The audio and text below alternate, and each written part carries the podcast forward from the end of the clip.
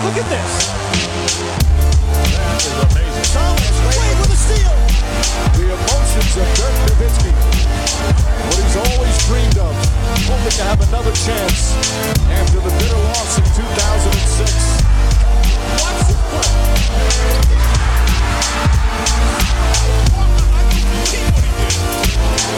That is amazing. Hallo und willkommen zu Gutnext, dem deutschen Basketball-Podcast im Internet. Mein Name ist André Vogt und ich begrüße euch zur neuen Folge unseres kleinen, aber feinen Basketball-Hörspiels. Heute mit dem Fragen-Podcast am Freitag und der wird von all denjenigen präsentiert, die sagen, ja, ich höre dem Mann gerne zu, aber jetzt, seit ich ihn auch sehen kann auf YouTube und Twitch, das finde ich irgendwie auch ganz geil und das Gesicht stört mich gar nicht so sehr, weil ich höre ja mehr zu, was er mir so erzählt. Äh, zum Beispiel im Live-Fragen-Stream oder im NBA Weinkeller zusammen mit Len Werle von opencourt.de oder wenn er selber NBA 2K spielt etc. pp. Oder wenn er alle Jubeljahre mal mit einem ehemaligen äh, Gegenspieler und dann Mitspieler ein Oberligaspiel von 1994 live nachkommentiert, 27 Jahre später. Bin ich dabei. Also vielleicht seid ihr auch dann jetzt ein bisschen neugierig geworden, wird auch gerne dabei sein. All diese Formate, die ich gerade gesagt habe, die gibt es in der Regel live auf twitch.tv ähm, slash André Vogt. Da streame ich, da könnt ihr Fragen stellen, äh, kommentieren, wir gehen drauf ein. Macht echt sehr viel Spaß. Oder ihr könnt euch on Demand angucken, auch auf Twitch. Oder eben bei youtube.com slash Drehvogt. Das ist ja den meisten auch ein bisschen geläufiger. Hm, Ich glaube, bei YouTube sind wir so knapp 5000 Abonnenten mittlerweile. Bei ähm, Twitch so bei 3910, 15 äh, Followern. Und äh, bei Twitch gibt es auch die Chance, falls ihr zum Beispiel Amazon-Kunde seid mit so einem Prime-Konto da, dass ihr dieses Prime-Konto verbinden könnt mit eurem Twitch-Account und dann gibt es ein bisschen Geld für mich von Jeff Bezos. Äh, das kriegt er dann nicht, dann kann er dann nicht wieder seine, das will er jetzt gerade wieder bauen, irgendwelche Raumstationen. Ich meine, das ist eine gute Sache, aber ist eine gute Sache, wenn ihr das Twitch-Account irgendwie oder das Prime-Account über Twitch bei mir landen lasst. Da sind wir auch schon beim Thema. Ähm, ich habe gestern leider, muss ich sagen, weil einfach bei solchen Sachen bin ich dann ein bisschen, bisschen doof und nicht professionell genug. Ich habe gestern irgendwie, als ich hier für den Fragen-Podcast aufgerufen habe, äh, mal so reingeschrieben, so, ja, irgendwie gerade nicht so gut alles und aber trotzdem morgen äh, Fragen-Podcast durchpowern. Ähm, äh, war du das zu schreiben, weil natürlich dann die Fragen kamen, was ist eigentlich los und so. Und äh, jetzt fühle ich mich genötigt, das kurz mal zu sagen.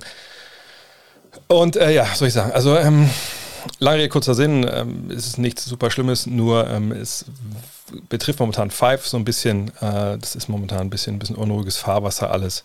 Äh, die nächste Ausgabe machen wir fertig. Die wird auch am Kiosk sein, äh, wie es danach dann weitergeht demnächst. Da sind momentan, ja, sind wir am Plan, sind wir am Machen, sind wir am Tun.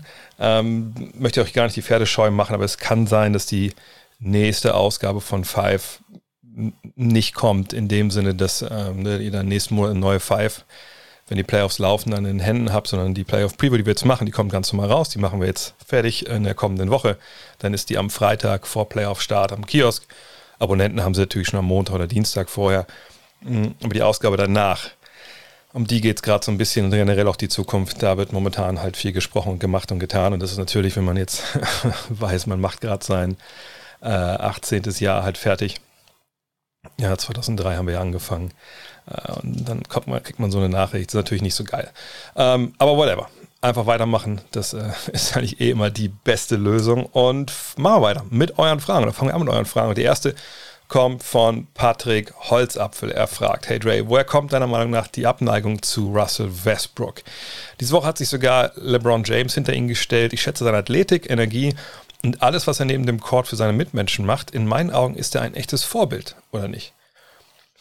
Ja, aber ich glaube, ähm, so um die Vorbildfunktion geht es ja äh, den Leuten nicht, glaube ich, die ihnen Abneigung entgegenbringen ähm, oder die äh, sein Spiel auf dem Platz ähm, vielleicht überborden, kritisieren.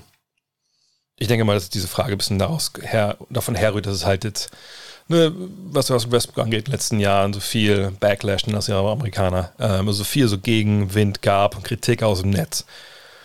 Und das ist eine Geschichte, ja, ich, ich kann das schon nachvollziehen, woher das kommt. Ne? Russell Westbrook ist ein streitbarer Basketballer auf der einen Seite, auf der anderen Seite ist er natürlich ein wahnsinnig eindrucksvoller Basketballer mit wahnsinnigen Fähigkeiten.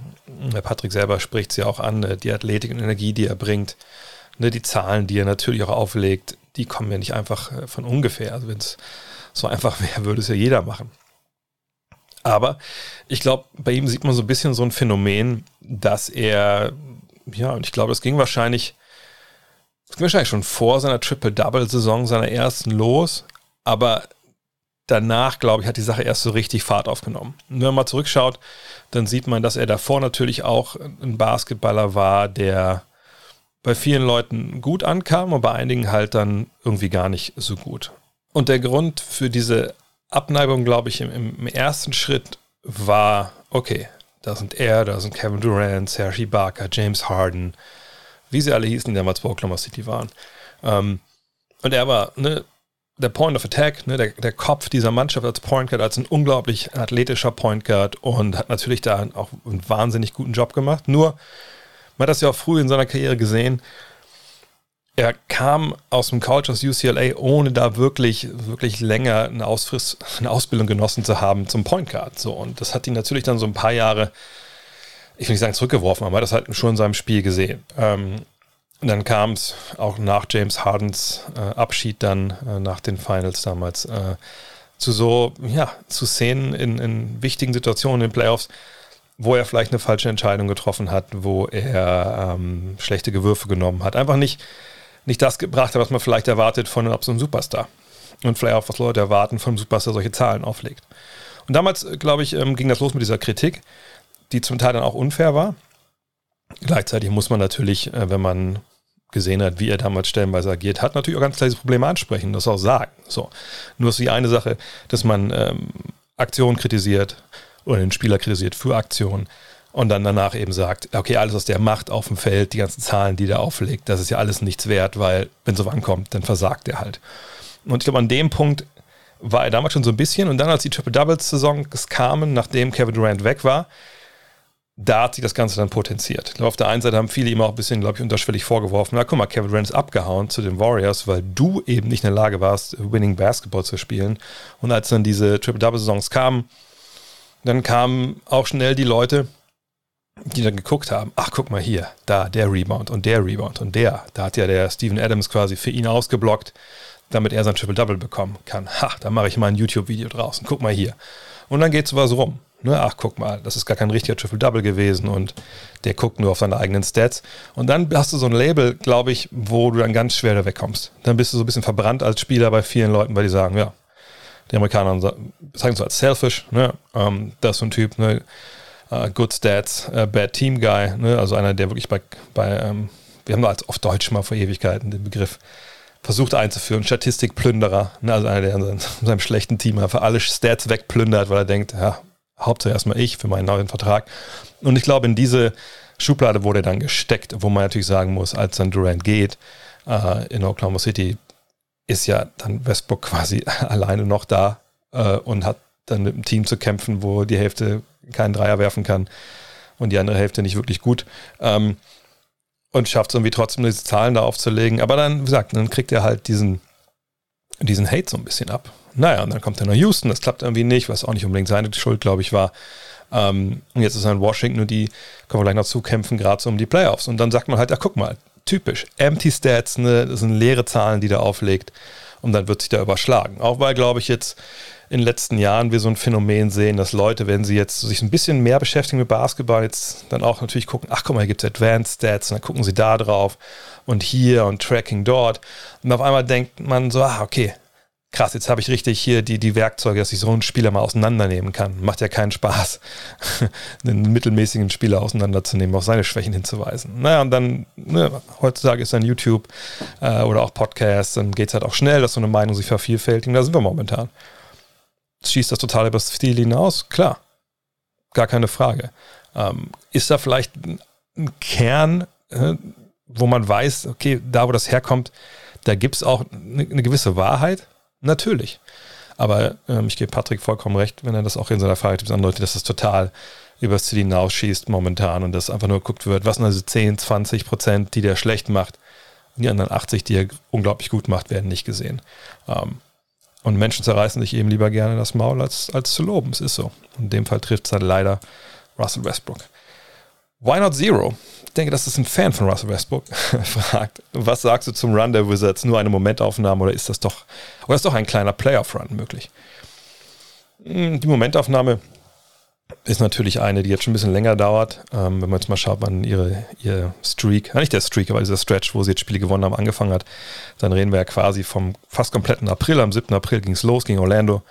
Da hat man gewonnen und seitdem gab es nur zwei Niederlagen und eins, zwei, drei, vier, fünf, sechs, sieben, eine Menge Siege. so, aber wenn man jetzt mal schaut, gegen wen haben die eigentlich gespielt? Und das ist ja immer das Erste, was man machen muss. Ne, wenn man, auch wenn man sich selber vielleicht fragt, ach krass, guck mal, die Wizards. Hm. Jetzt haben sie, haben sie zwischendurch acht Spiele in Folge gewonnen oder neun. Jetzt sind sie auf einmal auf dem Play-In-Terminal-Platz. Die haben Beal, die haben Westbrook. Ey, geht da vielleicht noch was? Dann wird erst gucken, wer haben die gespielt. Hab schon gesagt, am 7. April haben sie gegen Orlando gewonnen. Okay, Glückwunsch. Aber es war Orlando. Dann haben sie am Tag darauf gegen, oder zwei Tage später, dann gegen Golden State gewonnen mit zwei Punkten, mit drei Punkten, guter Sieg. Da haben sie verloren gegen Phoenix. Da gab es eine richtige Reise, 106 zu 134 und dann kam dieser Streak. Gegen Utah gewonnen. Und wenn ich richtig mich erinnere, waren da alle mit dabei, die dabei sein sollten bei Utah. Ja, waren sie auch. Also das ist auch ein sehr, sehr guter Sieg auf jeden Fall. Ähm, dann gab es einen Sieg gegen Sacramento. Ja gut, wer gewinnt gegen die nicht? Ein Sieg gegen die Pelicans. Guter Sieg, aber natürlich auch ein Team, was ungefähr auf einer Stufe steht äh, mit Washington. Ähm, man hat Detroit geschlagen mit 20. Ja, das äh, handelsüblich. Hat OKC geschlagen, okay. Man hat Golden State zum zweiten Mal geschlagen, sehr gut. Äh, man hat OKC zum zweiten Mal geschlagen in der Zeit, auch, ja, okay. Man hat Cleveland geschlagen, man hat gegen San Antonio verloren. Nach Verlängerung war das, glaube ich, nur 43 und 46. hat man gegen die Lakers gewonnen, 116 zu 107. Da war Anthony Davis schon mit zurück. Aber natürlich noch so ein bisschen angerostet, obwohl er 26 aufgelegt hat. Ähm, also, das, seht, das, da wechselt sich ein bisschen Licht was den Gegner angeht, äh, mit, mit sehr viel Schatten ab. Ähm, von daher ist es ein schöner Run. Das ist ein Run, der sicherlich auch ne, jetzt Richtung Playoffs echt Implikationen hat. Aber ich würde mich echt schwer tun zu sagen, ach guck mal, jetzt rollen die richtig und jetzt ähm, geht es vielleicht sogar richtig raus ne, bis Platz 8. Ich meine, das ist möglich. Ja, die sind, glaube ich, nur zwei Siege hinter Charlotte, ähm, einen hinter Indiana. Von daher, wie gesagt, das geht alles drin. Sie haben, wie gesagt, auch Siege drin gehabt gegen Utah, vor allem ähm, gegen LA, wo man sagen kann, ja, guck mal. Aber der ganze Rest war so leicht, der Spielplan. Ähm, und sie haben eigentlich nur, in Anführungszeichen, gegen die gewonnen, die sie gewinnen mussten. Äh, und gegen Teams gewonnen, für die es vielleicht um nichts mehr geht. Und für sie geht es ja noch um was. Und das ist immer ein großer Vorteil, gerade jetzt in dieser Zeit des Jahres. Äh, von daher würde ich mich jetzt noch nicht ähm, dazu hinreißen lassen, mir jetzt irgendwie ein, ein Daniel Gafford-Trikot zu kaufen. Aber das ist sehr erfreulich. Und du kannst ja auch nur gegen die gewinnen, äh, gegen die du spielst. Aber die Probleme, die sie haben, vor allem defensiv, die sind nach wie vor da. Und äh, ein kleiner Playoff-Run, wenn damit gemeint ist, Play-in-Tournament, vielleicht ein Spiel gewinnen, ja. Vielleicht auch zwei. Aber in der Serie, wenn du auf die einstellen kannst, glaube ich nicht, dass da irgendwas möglich ist für die Wizards. Aber da kommen wir natürlich alles noch zu, wenn wir dann Richtung Playoffs Preview machen, etc. pp. Coach Simon Bertram fragt, ähm, was denkst du über die Zukunft von Isaac Bonga oder Isaac Bonga in der NBA? Er kassiert regelmäßig DNPs und seine Minuten sind von knapp 19 auf 11 gefallen. Also 19 waren zum letzten Jahr, dieses Jahr 11. Was sind deiner Meinung nach die Gründe dafür? Na, ich glaube, die Gründe, die sind ja schnell erklärt. Ähm, das Offense, ne, offensiv, äh, bietet er leider Gottes immer noch viel zu wenig an. Ja, wenn wir sehen, dieses Jahr sind 2,1 Punkte, ist eine Dreierquote von 28,3 Prozent. Vergangenes Jahr waren es noch 35 ähm, und 5 Punkte. Allerdings, ja, bei den kleinen, äh, kleinen Anzahl von Würfen, ne, da muss man, müssen wir eigentlich gar nicht drüber sprechen, über irgendwelche Verbesserungen, Verschlechterungen. Fakt ist, er trifft dieses Jahr den Dreier nicht. Fakt auch, er spielt auch sehr wenig. Von daher äh, ist es auch nicht wirklich leicht, ähm, da jetzt irgendwie zu sehen, dass sich ja verschlechtert oder so. Würde ich eigentlich jetzt von der, ähm, sagen wir, von der, von der Technik oder so nicht glauben sondern ich würde eher sagen, okay, er hat dieses Jahr halt wenig gespielt, dann kriegst du auch weniger Würfe. Dann bist du natürlich auch schnell mal in einem Loch. Du bist nicht im Rhythmus, du hast kein Selbstvertrauen. Woher soll es dann auch kommen? Ich glaube, also Isaac Bonga ist nach wie vor, ähm, ich denke, wenn du Scott Brooks äh, in der Ecke von der Halle in der Katakomben irgendwie mal überraschen würdest, dann würde dir das auch eingestehen. Wahrscheinlich ist Isaac Bonga mit der beste Verteidiger, den auf dem Flügel haben. Ähm, da in Washington. Ich weiß es auch, viele Fans ähm, dort eigentlich ihn auch in letzter Zeit öfter mal gefordert haben, mal wieder. Aber jetzt lief es ja auch sehr, sehr gut. Ähm, aber solange du halt nicht offensiv irgendwas hast, und wir haben vergangene Woche Julius und ich äh, drüber gesprochen, äh, als es um Moritz Wagner ging. Ne? Also du musst ja als, als relativ junger Spieler immer noch und bei Isaac ist nicht mehr so, dass er relativ jung ist, der ist ja erst 21.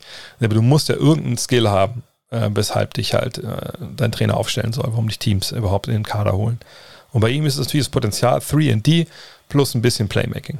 So, die haben wir. Das glaube ich, das ähm, darf niemand abstreiten. Playmaking, ja, ist dieses Jahr auch nicht zu sehen, was aber so eine kleine Sample Size nur ist. Aber 3 fehlt halt. Es fehlt einfach. Ne? Ob das jetzt die Schuld ist, weil er weniger gespielt hat oder ob es die Schuld ist, weil er ähm, einfach jetzt nicht im Rhythmus ist, keine Ahnung. Ne? Das müssen die da fort beantworten. Die sehen ihn ja jeden Tag. Und der wird ja jeden Spieltag früh wahrscheinlich im ersten Bus in die Halle fahren, da seine Workouts machen. Und das wird natürlich alles auch getrackt.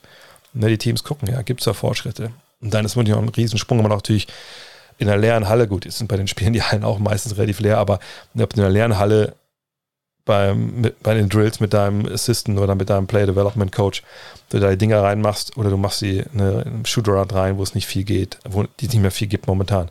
Oder du machst dann im Spiel. Ähm, ne, das ist natürlich noch, noch ein relativ langer Weg. Den ist ja noch nicht gegangen. Mal gucken, ob er den geht nächstes Jahr. Ähm, aber ich denke, er ist nach wie vor ein Projekt und ähm, ich würde jetzt nicht sagen, dass er sich richtig große Sorgen machen müsste, äh, nicht mehr in der NBA dabei zu sein nächstes Jahr, aber ne, der Dreier muss irgendwie gefallen. Und ähm, für ein Team, wo was in die Playoff möchte, ähnlich wie bei Moritz halt auch, ne, ist das natürlich hier ein bisschen schlecht. Ne, gerade jetzt in Washington, weil die wollen mit aller Macht, die müssen in die Playoffs. Die brauchen ihre Offensive. Ne, also gerade jemand wie Westbrook braucht die Shooter um sich rum. Und wenn du das dann nicht kannst auf dem Flügel, wird es schwer äh, zu spielen. Karl fragt, Steph Curry spielt momentan überragenden Basketball und für die Warriors fast im Alleingang ins Play-In-Tournament. Steve Curley, der Coach, wird momentan von einigen Warriors-Fans kritisiert, unter anderem, weil er Curry im vierten Viertel nur sechs Minuten ranlässt und weil er weiterhin den Warriors-Basketball der vergangenen Jahre spielen lässt, obwohl das Spielermaterial dafür fehlt. Wird mehr, es wird mehr Pick-and-Roll mit Curry gefordert und weniger Ball-Movement. Wie siehst du das? Ich weiß jetzt nicht, wer das kritisiert oder es einfach in irgendwelchen Foren sind oder ob es irgendwelche Blogger sind oder so. Ähm ich glaube, das ist ein relativ vielschichtiges Problem, was man auch nicht mit, mit ja, die haben recht oder ja, die haben recht beantworten kann. Ähm wenn wir uns anschauen, wie Steph Curry Pick and Roll dieses Jahr läuft, dann sieht man, dass das ähm, so relativ ne, dazu, wer sonst Pick and Roll läuft bei den Warriors, schon sehr viel ist. Also 40 Prozent aller Pick and Rolls oder aller Abschlüsse ähm, ne, aus, vom Dribbler aus dem Pick and Roll, das heißt selber schießen, ne, Turnover gefoult werden oder den Ball weiterpassen äh, zu jemandem, der dann halt scored. Ähm, das sind bei ihm 40 Prozent. Ne? Und dann kommt noch Andrew Wiggins mit 24 Prozent, dann ist da noch Jordan Poole mit 9, aber dann wird es auch schon unter Fenner liefen. So. Also ne, die halbe Pick and Roll Offense der Warriors, das ist halt im Endeffekt Steph Curry. Und ähm, wenn man dann sieht, wie er das spielt, dann gibt es ja immer noch diese, diese Unterschiede. Ne? Wie gesagt, scorest du selber, legst du anderen Leuten auf. Dann sieht man, das ist bei ihm so pari pari. Ne? 50% nimmt er selber den Ball und wirft ihn in den Korb und dann bei Synergy, im Statistikdienst, gibt es ja dann ähm, so, so Wertungen, ne? von poor, also schlecht, bis excellent, excellent. Ähm, und dann sieht man, wenn er selber abschließt, excellent. Ne? Also wirklich, wenn er selber den Ball aus dem Pick and Roll wirft kann man sich vorstellen, er ist ein grandioser Werfer von, aus dem Dribbling, von, von Dreier und so, ne? oder aus dem Korb zu gehen mit seinen Drives, mit seinem Handling und natürlich auch mit der Wurftäuschung oder mit diesem ne, kurzen Rausgehen, dann einmal Gas geben, vorbereitet, dass das gut läuft, ne? keine Frage. Wenn man dann guckt, dass er aber was mit den anderen 50 Prozent passiert, dann sieht man, die anderen 50 Prozent ist nur Average, also mittelmäßig. Ja, es geht dann auf den, immer die Punkte pro Play, die erzeugt werden. Ähm, und dann sieht man, okay, wenn er einen abrollenden Center erwischt, dann ist das ist 30 Prozent von seinen Pässen oder 29 Prozent. Das ist noch gut, so ne, im Liga-Vergleich, ne, wie Punkte da rauskommen pro Abschluss. Wenn man aber dann sieht, äh, wenn es um diese Spot-Up-Situation geht, und das ist nicht nur Catch and Shoot werfen, sondern auch ne, Catch and Drive, diese ganzen Sachen. Also Spot-Up ist definiert mit, er geht aus dem Pick and Roll, ne, passt den Ball raus und dann passiert da was. Das ist nur Average. Das ist, ist einfach ein Mittelmaß. Das ist das 31. Perzentil, also das ist noch nicht mal äh, äh, richtig gutes Mittelmaß, sondern eher schlechtes Mittelmaß. Und ähm, wenn man das jetzt so weiß, okay, also eine 50% schließt er selber ab, das ist richtig geil. Die anderen 50% so, äh, weil immer den, Roll, den rollenden Ab anzuspielen ist ja auch nicht unbedingt möglich. Ähm, dann merkt man schon, okay, das, das hakt so ein bisschen. Ne? Es ist nicht so, dass ich das Pick and Roll für die anderen unglaublich viel mitkreieren würde auf exzellenten Level. Diesen exzellenten Level erreicht er selber, wenn er selber abschließt aus dem Pickroll, aber eben nicht der Rest der Mannschaft. Und man kann sich das ja auch ganz relativ gut vorstellen, weil der Rest der Mannschaft eben einfach auch nicht so gut ist. Wenn wir auch mal gucken aus diesen Spot-Up-Situationen ähm, generell, dann ist das ganze Team below average. Also was die Punkte pro Abschluss aus diesen Spot-Ups angeht, sind die Warriors an Platz 25. So. Jetzt kann man sagen, ja, aber das sind ja nicht nur Situation aus dem Pick and Roll, wo man dann rauspasst, sondern das sind ja alle Situationen, die dann halt, wie ich eben beschrieben habe, so aus dieser Spot-Up-Geschichte kommen. Ja, okay. Aber ne, man muss natürlich dann sehen, die sind below average. Also du hast einen Kelly Ruber, der das nicht richtig gut macht, du hast das Andrew Wiggins macht das nicht richtig gut aus den Situationen. Ähm, Ken Basemore, Damian Lee äh, machen es sehr, sehr gut. Ähm, Draymond Green macht es auch überhaupt gar nicht gut. Ähm, Eric Pascal, als er noch dabei war, hat es gar nicht gut gemacht. Ähm, so, und dann fragt man sich natürlich, okay, ne, aber also warum soll ich da mehr Pick and Roll spielen? Also dann wäre der äh, Umkehrschluss, wir spielen Pick and Roll, damit Steph Curry noch mehr Punkte macht und Steph Curry muss auch im vierten Viertel noch mehr spielen, damit er noch mehr Punkte macht und wir eine bessere Chance haben, ein Basketballspiel zu gewinnen. Ich halte das für einen richtigen Trugschluss, wenn ich ehrlich bin. Ähm, aus mehreren Gründen. Auf der einen Seite ist es so, alle, die brüllen und schreien, ey, wir brauchen mehr Pick and Roll, der muss sehr selber werfen, etc. pp. Lassen eine Geschichte vollkommen außer, außer Acht, wo sie wahrscheinlich im anderen Kontext, und ich meine, ich kann jetzt nicht für alle Internetbrüller sprechen, aber ähm, ne, äh, wo sie wahrscheinlich im anderen Kontext sofort dafür wären. Und das ist halt Culture, Kultur. Ne, jeder möchte ein Team mit einer geilen Kultur, wo der Ball bewegt wird, ne, wo alle zusammenspielen. So Spurs 2015, 14. Das wollen wir alle. Das, äh, ich glaube nicht, dass irgendwer sagt, nee, ich finde ich find geiler ein Pass und Dreier hoch und dann weiter. So. Und was alle immer vergessen ist, dass der Weg dahin, das ist halt ein Weg. Äh, das ist nicht so, dass du irgendwo einsteigst in ein Flugzeug und das fliegt dich dahin und du kannst pennen, dann steigst du aus und dann kannst du das, sondern das ist ein fucking Weg, wo du halt mit einer echt klapprigen Kiste in dem Fall äh, Serpentinen hochballern musst äh, äh, über die Berge und äh, dann musst du auch mal Stopp machen, weil, weil er mal pinkeln muss. Ne, und ein anderer, dem wird schwindelig, der muss auch mal kurz Stopp machen und so. Ne, und du kommst nicht, das ist kein gerader Weg, der von A nach B führt, wo du einfach so durchrast. Nicht mit so einer Truppe, die die da momentan haben. So. Und was machst du jetzt als, als Coachingstab? Sagst du, naja gut, ähm, wir können jetzt einfach sagen, wir gehen da weiter so durch. Wir versuchen mit jedem Spiel, mit jedem Ballbesitz, mit jeder Rotation, äh, die wir laufen lassen, ähm, dass wir diese Spieler ausbilden und dass wir auf dieser Straße weiterfahren, obwohl wir gar nicht wissen, ob wir überhaupt in dieser Saison da ankommen, wo wir ankommen wollen. Oder sagen wir, naja, wir können aber auch einfach den Stefans Steuer setzen, der soll Vollgas geben und wenn James Wiseman hinten auf Sitz pisst, dann ist es egal weil wir kaufen ein neues Auto, wenn wir dann da sind. So kann man es natürlich auch sehen, aber ich finde das nicht richtig. Vielleicht bin ich auch zu ba sehr Basketballromantiker, aber ich glaube, wenn du jetzt hingehen würdest und sagen würdest, oder vielleicht schon vor drei Monaten, okay, Steph Curry, mach jetzt viel mehr aus dem Pick and Roll, mach viel mehr. Wie viele Spiele mehr gewinnt man dadurch? Sagen wir mal, lass uns mal ganz wild sein heute, nur weil Wochenende ist. Sagen wir mal, die gewinnen fünf Spiele mehr. So, wenn sie fünf Spiele mehr gewinnen, dann sind sie bei 36 Siegen. Dann wären sie momentan gleich auf mit den Lakers auf Platz 5. So. Ähm, und wären trotzdem halt nur ein Spiel vor Dallas auf Platz 6 und zwei Spiele vor Portland. Hätten wir damit jetzt was gewonnen? Und hätten wir dann nicht vielleicht auch vielleicht ein bisschen die Gefahr eingegangen, dass wir Steph Curry verheizen? So, und was ist denn, wenn auf einmal der Gegner weiß, ja, also die Warriors, die spielen mittlerweile 70% ihrer Angriffe ähm, Pick and Roll mit, mit Steph Curry. Ihr denkt ihr, die sagen, ja gut, dann können wir, können wir nichts mehr machen. So, dann geht er halt entweder hoch zum Dreier aus dem Pick and Roll oder er geht an so einem Big Man vorbei, wenn wir switchen. Ja, das, das, bitter, dass die das so jetzt gesehen haben, weil das ist wirklich unmöglich zu verteidigen. Nein. Die wissen ja auch, wie das dann machen. Und sagen sehr gut, der, da stehen ein paar Blinde auf dem Feld, ähm, die gar nichts anfangen können mit der Kugel, wenn der passt dann, wenn die das jetzt immer machen wollen, doppeln wir, doppeln wir, doppeln wir und dann ist halt gut. Dann schauen wir, was bei rauskommt. So.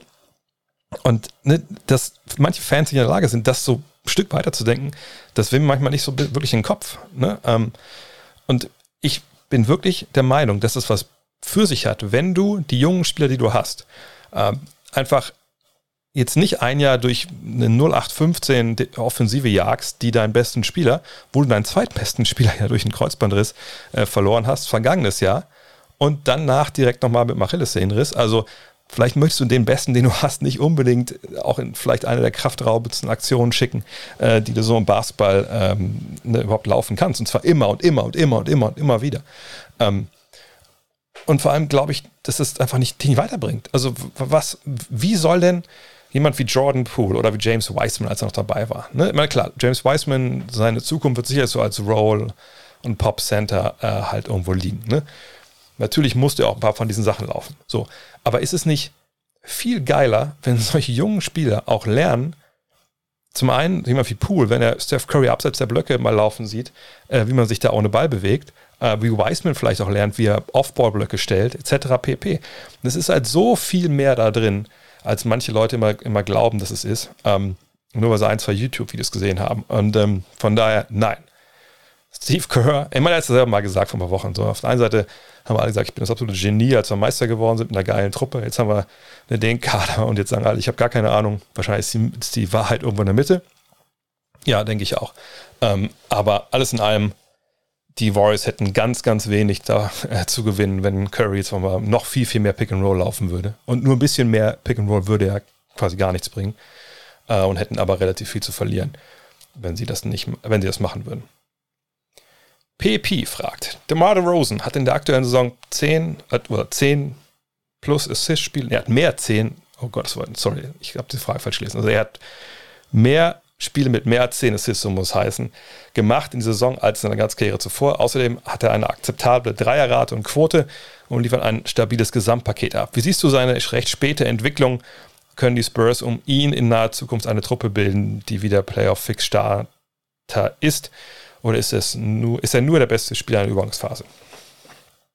Ähm, das weiß wahrscheinlich zuallererst mal nur er, weil er wird Free Agent im Sommer und ob er da jetzt denkt, dass seine Zukunft in San Antonio liegt, das kann, glaube ich, niemand beeinflussen, außer, wie gesagt, der Marder Rosen selber.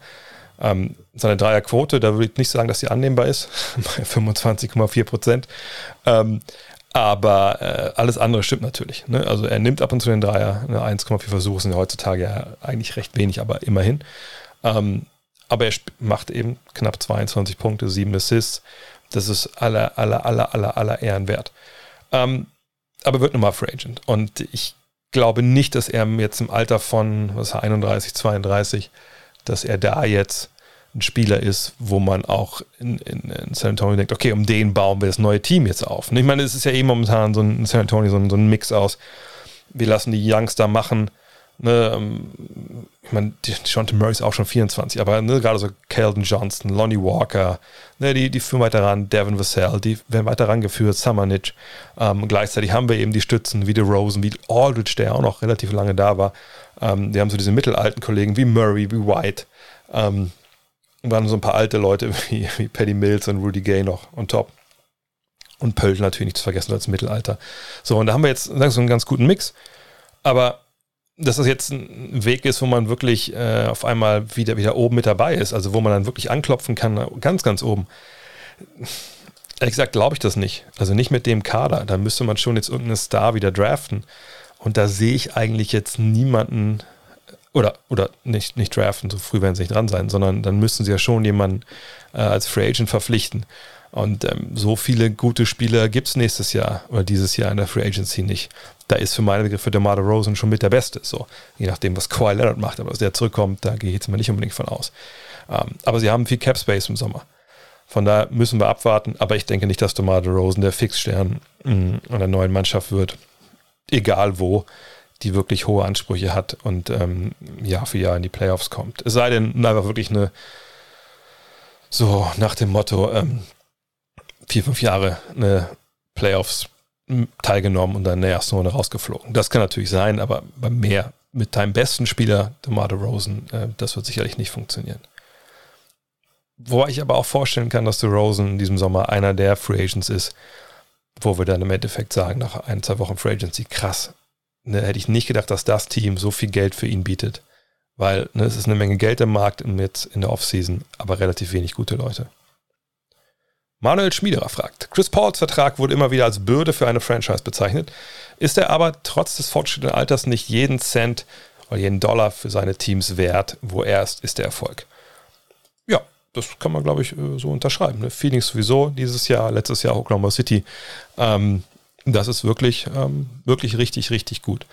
Ähm, ist ja vielleicht sogar so eine neue Version von, von Steve Nash. Ihr erinnert euch ja damals, ähm, da hat ja auch ähm, Mark Cuban gedacht, nee, der ist zu alt, der Rücken ist kaputt, das wird nichts mehr, dem gebe ich kein Geld. Und dann ist er nach Phoenix gegangen und dann ähm, ja, ist er zweimal MVP geworden. Das geht vielleicht ein bisschen weit, aber ähm, klar, dass er jetzt da so eine geile Rolle spielt in, in Phoenix, hat wahrscheinlich keiner in dem Sinne gedacht. Ich meine, der Mann ist was 35, 36, er hat einen Supermax-Vertrag. Ne? Ähm, dieses Jahr sind es 41 Millionen, ähm, nächstes Jahr sind es 44,2, wenn er nicht aussteigt.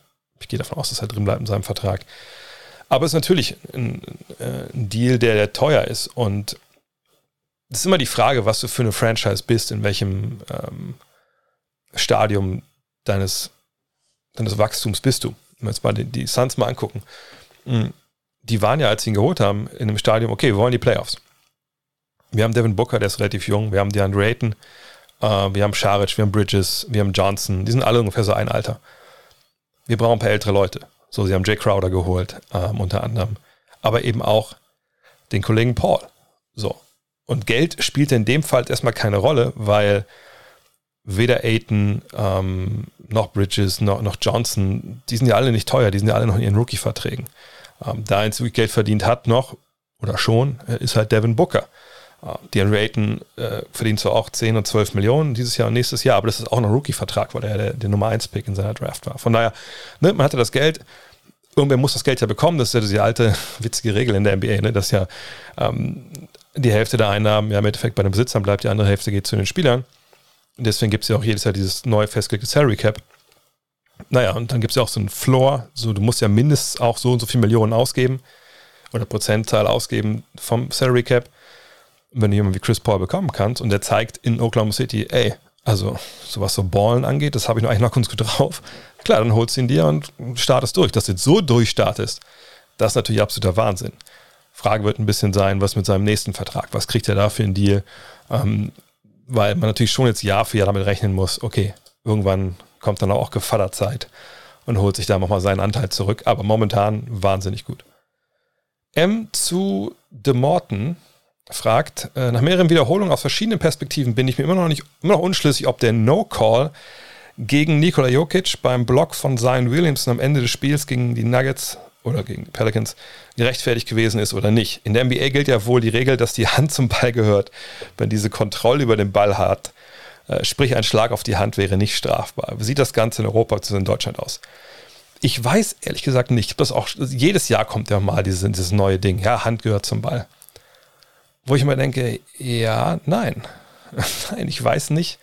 Es sei denn, ich habe irgendwie irgendeine Regel verpasst in den letzten 30 Jahren, wo ich mich wirklich um Basketball genau gekümmert habe. Denn ähm, das, das stimmt ja einfach nicht. Na klar gibt es Situationen, manchmal, äh, was weiß ich, äh, Loose Ball, du hast die und, und dann beide packen zu und eine Hand packt auf die andere, dass man vielleicht nicht pfeift oder so.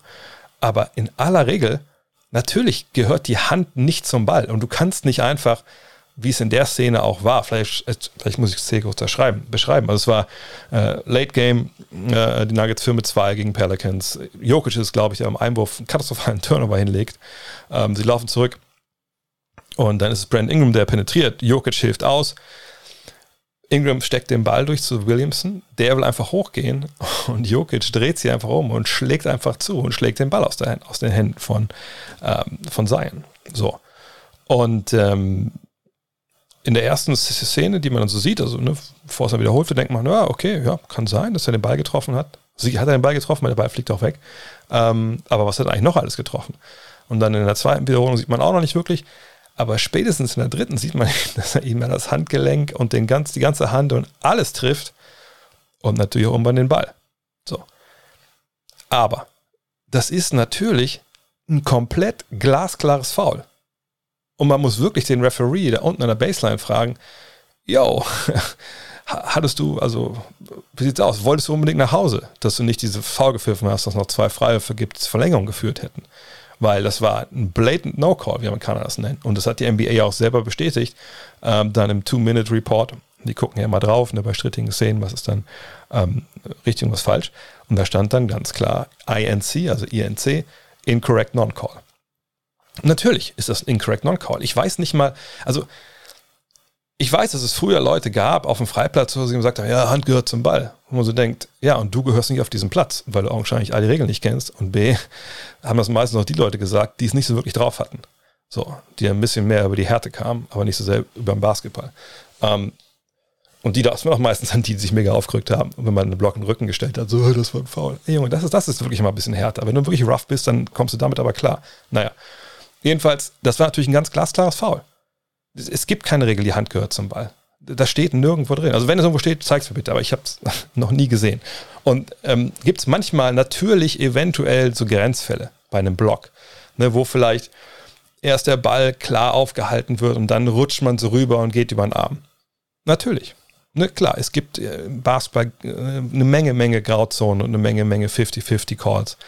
Aber gerade in dem Fall jetzt, das war ein ganz, ganz, ganz, ganz, ganz, ganz klares Fall. Lems fragt, wie gut wird Rudy Gobert altern? Welchen Spieler siehst du in Gobert in fünf Jahren? Fünf Jahren, da muss ich gucken, wie alt er überhaupt erstmal ist gerade. Ähm, gut, allgemein muss man sagen, er wird natürlich nicht so gut altern in der Theorie wie ein äh, Nikola Jokic. Grund ist klar, er hat natürlich keinen Wurf. So, ähm, Gobert ist jetzt 28, wird 29 Ende März. So in fünf Jahren ist er dann also äh, 34.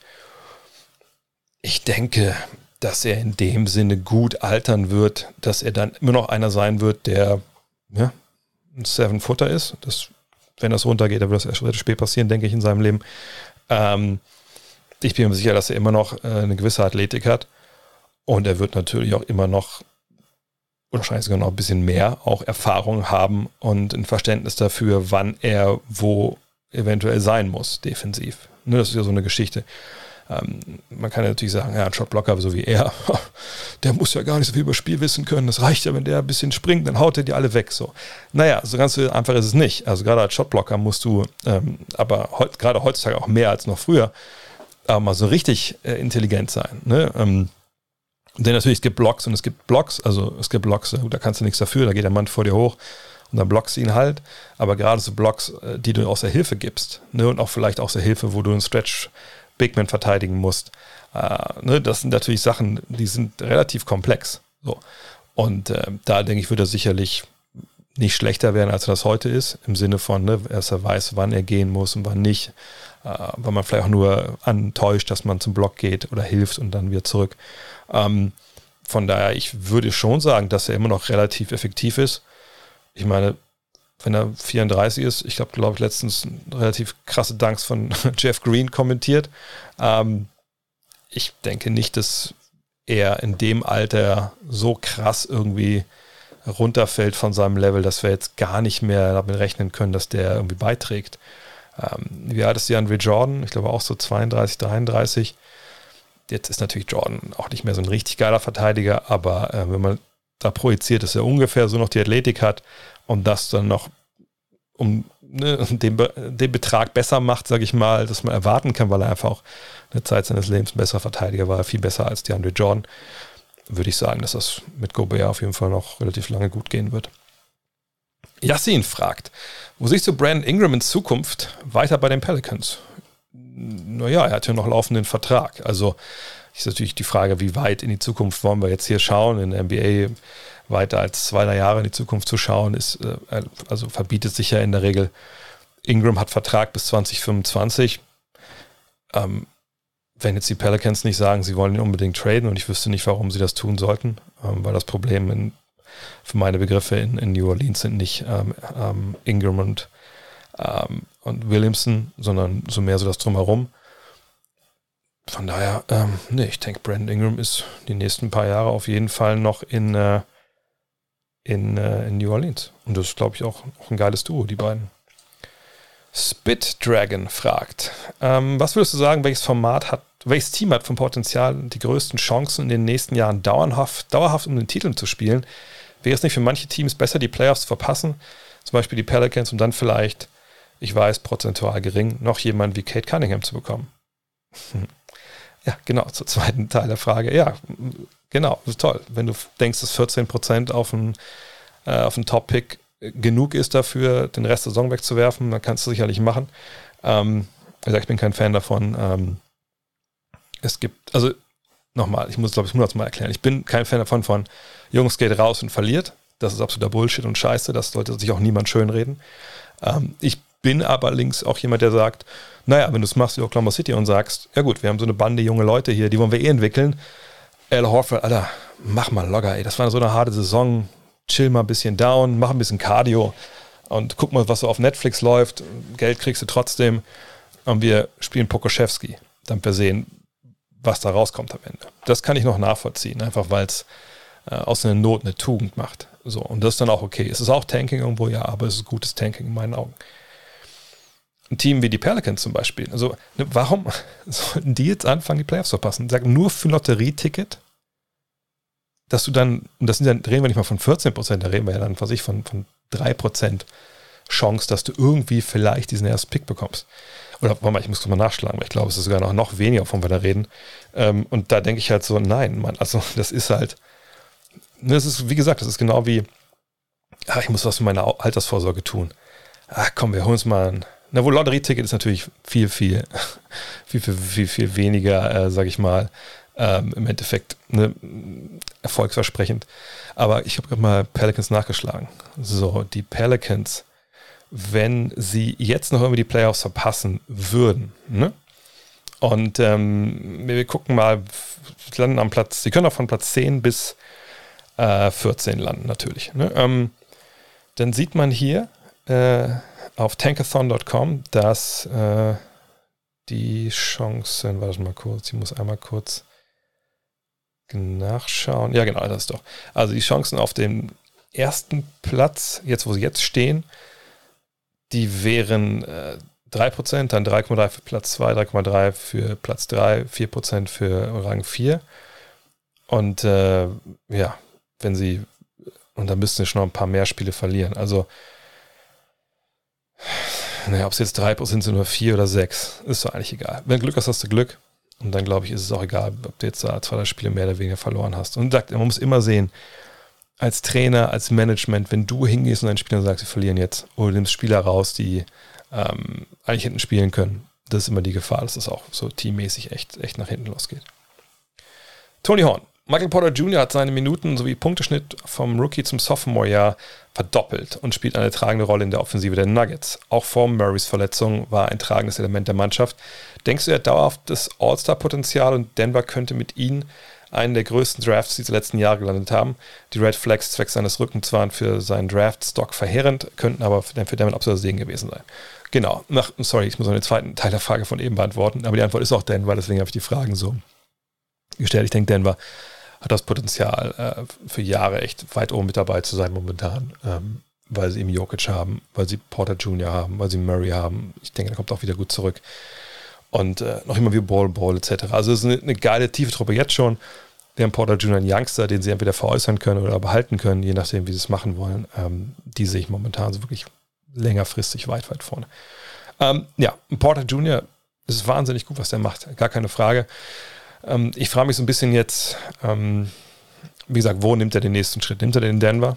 Und dieses Jahr, auch jetzt schon seit Murray weg ist, als Scorer, hat er sicherlich nochmal einen Schritt nach vorne gemacht oder hat zumindest das zeigen können, was er auch schon mal schon angedeutet hat, weil einfach jetzt natürlich mehr Würfe frei waren. Ähm, aber er hat natürlich noch so ein paar äh, Löcher in seinem Schwung, würde ich sagen, ähm, wo man jetzt mal abwarten muss, was passiert eigentlich äh, jetzt in der Offseason, äh, was passiert generell auch jetzt vielleicht bis zum Ende der Saison in den Playoffs. Ähm, und äh, der das, der größte Bereich, finde ich, ist halt die Sache als Ballhändler im Pick and Roll. Man hätte ja erwarten können, okay, Murray fällt aus, die brauchen den Ballhändler im Pick and Roll, der den Ball verteilt, aber auch selber scored. Enter Michael Porter Jr. und dann bitte. Ja, ganz so ist es nicht. Also er läuft schon, schon sehr, sehr wenig. Also ne, 5% seines Angriffs ist halt aus dem Pick and Roll mal selber zu kreieren. Äh, und wenn man dann sieht, dass knapp 80% seiner Abschlüsse dann also selber erfolgen, dass er gar nicht irgendwie den Ball abspielt, dann sieht man schon so, oh, ist nicht so richtig gut, ne, macht es halt mehr für sich, aber diese Aktionen sind sehr gut. Also da macht er 1,188 Punkte pro Abschluss. das ist ein exzellenter Wert. Ähm, aber es ist ja auch relativ kleine Sample Size. Das ganze Jahr hat er halt laut Synergy nur 32 Ballbesitze ne, selber dann als Dribbler abgeschlossen.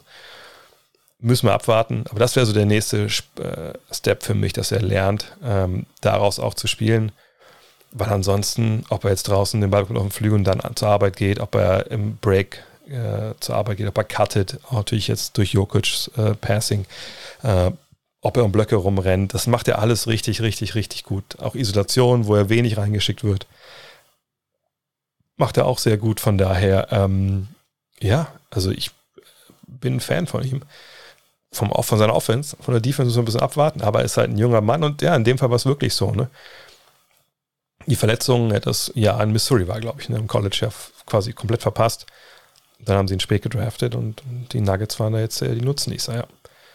Schastian Behmann fragt, die Hornets machen richtig Spaß zurzeit, viel Qualität und das auch in der Breite. Währenddessen sitzen da noch ein Hayward und Ball verletzt auf der Bank. Ich sehe die in den nächsten Jahren ganz weit vorne. Was meinst du? Was heißt denn ganz weit vorne? Also Meister oder so? Nee, ich glaube, da müsste man schon, also da, da fehlt mir einfach die Fantasie, das zu sehen ist das dieses Jahr exzellent gelaufen, ja, mit den vielen Ballhindern, die sie da haben. Die können attackieren auf verschiedenste Arten und Weisen. Sicherlich, richtig, richtig gut. Ja, auch ihre Small Ball Lineups, äh, ne, die funktionieren natürlich auch. Ähm, neben Hayward und Ball fehlt ja noch Malik Monk, der auch da irgendwann dann die Saison wirklich krass dann von der Dreilinie performt hat. Das ist richtig stark, gar keine Frage. Ähm, ne, sie haben ja nicht umsonst sieben Spieler, die zweistellig scoren, dann äh, mit Cody Zeller noch einen, der bei neun Punkten ist. Nur naja, ganz weit vorne. Also ganz, ich definiere zwar ganz weit vorne mit Conference Finals Plus. Naja, da brauchst du zum einen sicherlich eine Offensive und eine Defensive, die Top 10 platziert. Das ist momentan nicht der Fall. Sie sind 18. und 19. Äh, du brauchst sicherlich ähm, zwei All-Stars, die es ja bei ihren Wurf kreieren können. Sehe ich da noch nicht. Natürlich mal ein bisschen nach vorne schauen und sagen, guck mal, Lamello Ball, aber der kann das sicherlich behalten. Das wird ein Abo-All-Star werden. Ja, okay. Ähm, man mal sagt, ja, aber Gordon Hayward vielleicht auch. Nee, Gordon Hayward ist 30. So, ne, von Gordon Hayward können wir nicht erwarten, dass der bis Lamelo Ball auf dem Level ist. Wir, es dauert drei, vier Jahre. Dann ist Gordon Hayward, aber da geht die Sonne aber auch schon unter. Ne? Also da muss jemand anders kommen. Und solange du den nicht hast, da würde ich argumentieren wollen, dann wird es auch nichts mit ganz weit vorne. Aber das ist eine geile Truppe, die machen extrem Spaß und sind auf einem super Weg. Und ich freue mich auf die in den Playoffs auf jeden Fall. Ähm, Cedric fragt, findest du es realistisch, dass Dennis, wahrscheinlich geht es um Schröder, in der Free Agency zu den Suns geht? Seine Familie könnte immer noch in LA bleiben und er würde wieder neben Chris Paul spielen und neben dem er auch seine beste Saison hatte. Aber dann müsste er in eine kleine Rolle und würde vermutlich nicht in der Crunch-Time spielen, weil Bridges wichtiger für die Defense ist, aber vielleicht wäre er der Point Guard für die Zukunft. Nein, nein, nein, nein, nein. Da können wir überall Nein sagen. Also erstmal von Phoenix nach LA.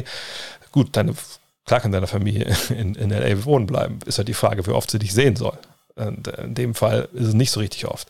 Ich weiß, dass es bei Steve Nash so war, dass er dann nach LA ist damals, damit er eine, näher an seiner Familie ist und so, aber seine Family, die waren ja geschieden, so. Also das war dann nochmal was anderes.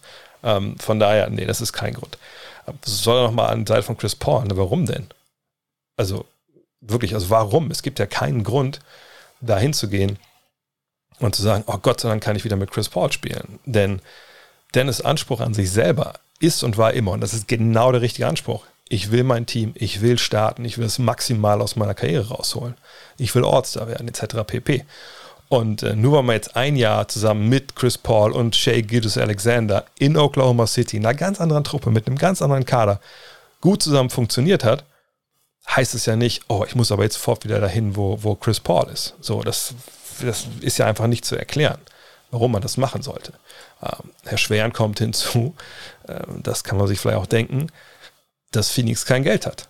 Also wieso sollte er denn einen Vertrag ablehnen für vier Jahre und 84 Millionen Dollar bei den LA Lakers und dann für wahrscheinlich im Endeffekt nur die Mid-Level-Exception, die dann viel, viel, viel, viel weniger ist, äh, bei den Phoenix Suns anheuern. Ähm, also so guter Kumpel von, von Chris Paul kannst du ja gar nicht sein. Nein, nein, also Dennis, äh, für meine Begriffe, wenn ich das mal so interpretieren darf, jetzt was er vorhat in der Free Agency, ohne mit irgendjemandem gesprochen zu haben, der sich da auskennt, ähm, wird schon sein, hey, jetzt erstmal mit den Lakers Meister werden, wenn es geht, ähm, Maximale rausholen, dann die Verhandlungen gehen, da das Maximale rausholen. Und ich denke, die erste Option sind wahrscheinlich weiterhin die Lakers, vor allem wenn man gewonnen hat. Und wenn ein anderes Team aber kommt, Stichwort wie eben bei DeMar Rosen, das sagt, hey, Gibt nicht so viele geile Free Agents. Du bist einer der geilen. Wir haben eine Planstelle auf der 1 frei. Hier hast du noch mehr Geld oder hier hast du ein eigenes Team. Du bist unser Star. Dass man das vielleicht nimmt. Je nachdem. Aber äh, Phoenix ist für mich da absolut äh, von der Chance her 0,0. Sören Klesser fragt, ich verfolge NBA und NFL seit ein paar Jahren und habe das Gefühl, dass die Draft in der NFL deutlich wichtiger ist als in der NBA. Einerseits von der medialen Aufmerksamkeit und andererseits von Wichtigkeit der gezogenen Spieler in der ersten Runde gibt es sehr viele Leute, die direkt am ersten Tag starten. Wie siehst du das? Ja, da kommen viele Sachen zusammen. Ähm, auf der einen Seite ist es so, dass natürlich in der NFL versus NBA es einen krassen Unterschied gibt.